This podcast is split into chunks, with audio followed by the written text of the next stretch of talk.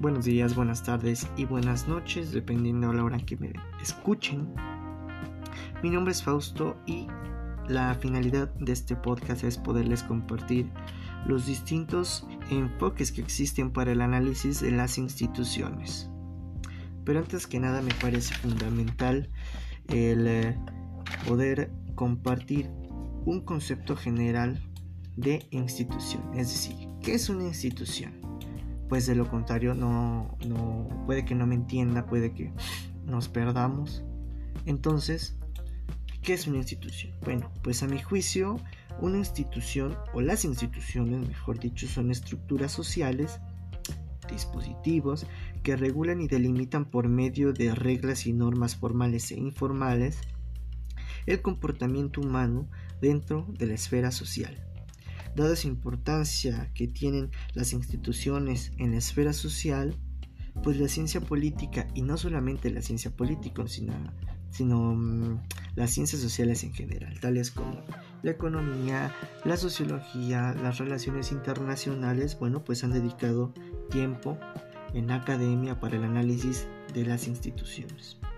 Teniendo este concepto, eh, pues me parece que ya podemos eh, conocer cuáles son estos cuatro enfoques. El primero se le conoce como institucionalismo, que es el estudio de las instituciones desde la investigación formal legal con el fin de describir el modo en el que deberían comportarse dichas instituciones. Dota de gran relevancia al papel de las instituciones y las normas formales que las regulan dentro del sistema político, este enfoque también se le conoce como viejo institucionalismo o enfoque jurídico institucional, eh, que presagió, por cierto, los elementos estructurales del gobierno, pero también los elementos históricos y normativos. Bajo el enfoque de el neoinstitucionalismo feminista, eh, se puede hacer una crítica al institucionalismo, es decir, este enfoque reproduce eh, sesgos de género, puesto que no se ven las desigualdades entre hombres y mujeres dentro de la institución o dentro de las distintas instituciones, que es el resultado de una construcción social con reglas desiguales. Bueno, en 1950 y 1960 más o menos aparece otro enfoque, que se le conoce como el enfoque de la elección racional o el conductismo.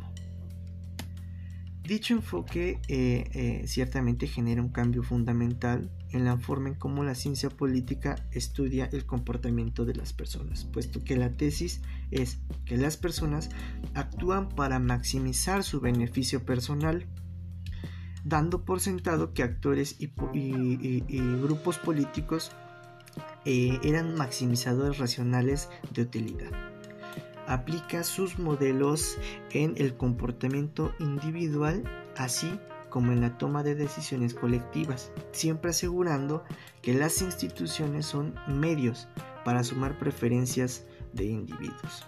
Por lo tanto, niega que las instituciones desempeñen un papel significativo para que se determine las preferencias de los participantes.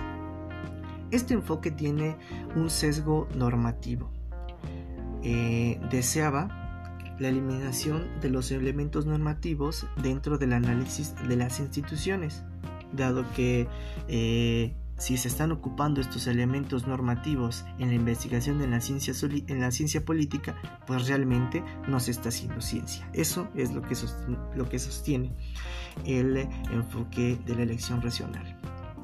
En 1984, más o menos, aparece otro nuevo enfoque, que se le conoce como el neoinstitucionalismo o el nuevo institucionalismo. los creadores básicamente son James March y Johan Olsen, quienes justamente hacen una crítica al enfoque eh, conductista o de elección racional debido a que ellos sostienen que este enfoque se caracteriza por contextualismo, reduccionismo, utilitarismo, funcionalismo y, e instrumentalismo. Perdón. Pero bueno, este enfoque, el neoinstitucionalismo deriva, perdón, deriva o es una actualización del viejo institucionalismo y A comparación del viejo institucionalismo, este enfoque analiza el acontecer político por medio de instituciones no solamente formales, sino también informales, y coloca la acción colectiva en el análisis central para entender la vida pública. Parte del supuesto eh, donde las instituciones imponen límites eh, a la conducta de los miembros o condicionan eh, las acciones para que actúen, no actúen libremente. Tiene cinco tipologías, puede que sean más, pero en las fuentes que yo conseguí aparecen cinco tipologías: normativo, histórico, empírico, internacional y de elección racional.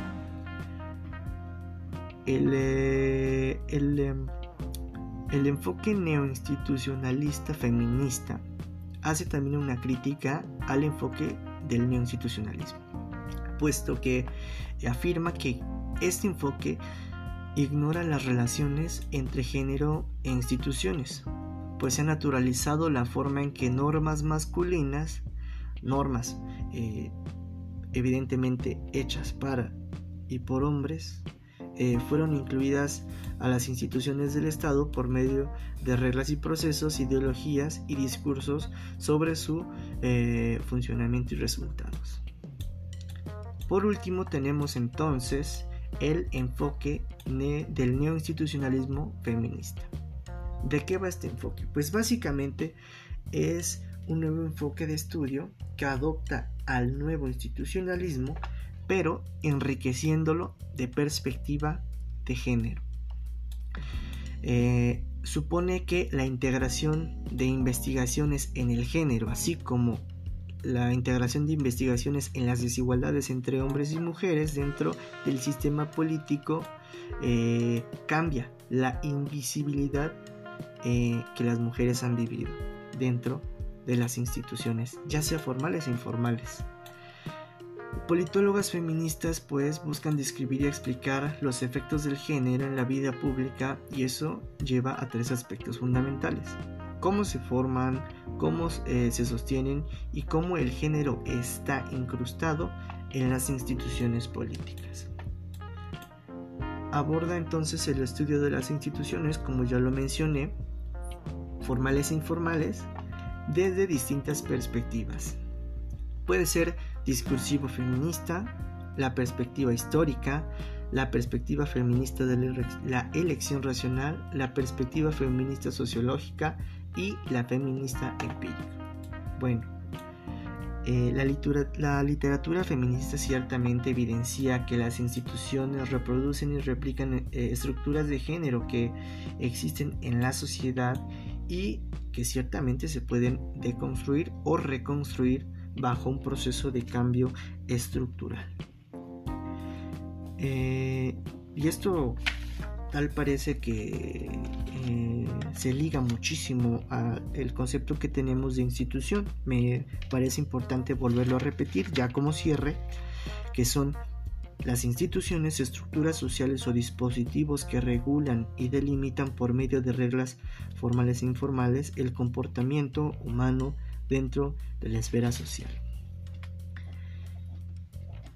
Por último, y ya para cerrar, si alguna, alguno de ustedes me pregunta, bueno Fausto, de todos estos enfoques, ¿cuál me recomiendas utilizar para el análisis de las instituciones? Sin duda alguna, recomiendo el enfoque del neoinstitucionalismo, pero empapado con perspectiva de género. ¿Por qué?